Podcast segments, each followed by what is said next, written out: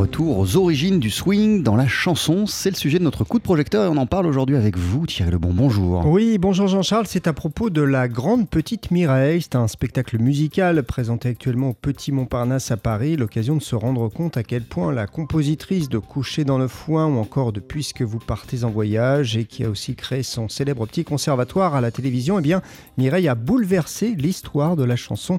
Explication d'Hervé de Volder qui a coécrit et qui joue dans ce spectacle. Mireille, elle a une importance, et c'est en cela qu'elle est indémodable, c'est-à-dire qu'elle a une véritable importance dans la chanson française deux fois au XXe siècle, c'est-à-dire que la première fois, elle a révolutionné la chanson en amenant le swing dans la chanson, euh, balayant un peu la chanson réaliste et amener le swing avant Charles Trenet. On a toujours l'impression que c'est Charles Trenet qui a été le premier à, faire sautiller la musique, mais non, il y a Mireille avant. Et puis une deuxième fois révolutionner la chanson en inventant le télécrochet, qui est quand même encore tout à fait à la mode aujourd'hui.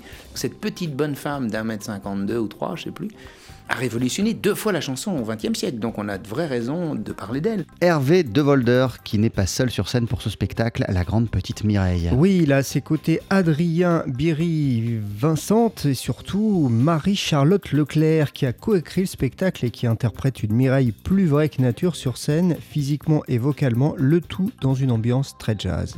On avait un peu envie avec mes camarades, puisqu'on est tous les trois euh, chanteurs et tous les trois musiciens, c'est-à-dire qu'on n'a pas peur de chanter des demi-tons tordus dans les harmonies.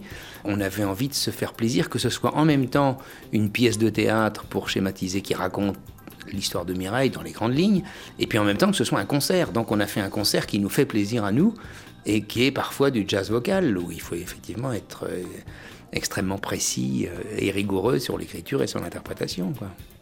Donc dans les grands tubes de Mireille, il y a évidemment le petit chemin, ce petit chemin qui sent la noisette. Y a couché dans le foin avec le soleil pour témoin. Et puis, puisque vous partez en voyage, puisque vous nous quittez ce soir, il y a des noms prestigieux, Thierry, associés à Mireille. Eh bien oui, Jean Sablon, Henri Salvador, Yves Montand ont chanté des chansons dont elle a écrit la musique et puis elle a aussi joué Mireille hein, aux États-Unis avec des compositeurs légendaires. Dans son petit séjour aux États-Unis, elle a eu le bonheur de rencontrer Gershwin, Cole Porter et de jouer au piano, de faire des quatre mains avec eux. C'est historique, elle l'a fait et c'est ça sa famille. Et donc les mélodies de Mireille, c'est des standards de jazz. Quoi. Il y en a quelques-uns d'ailleurs qui sont repris parfois par des groupes de jazz.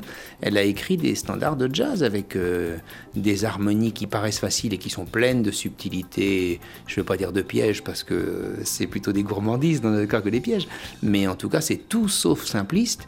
Et Brassens connaissait toutes les chansons de Mireille mieux qu'elle-même. C'est-à-dire que quand quelquefois ils se sont rencontrés, il disait celle-là et celle-là, et lui savait tous les couplets, il savait tout. Donc euh, c'est encore une preuve que c'est un répertoire riche et intéressant.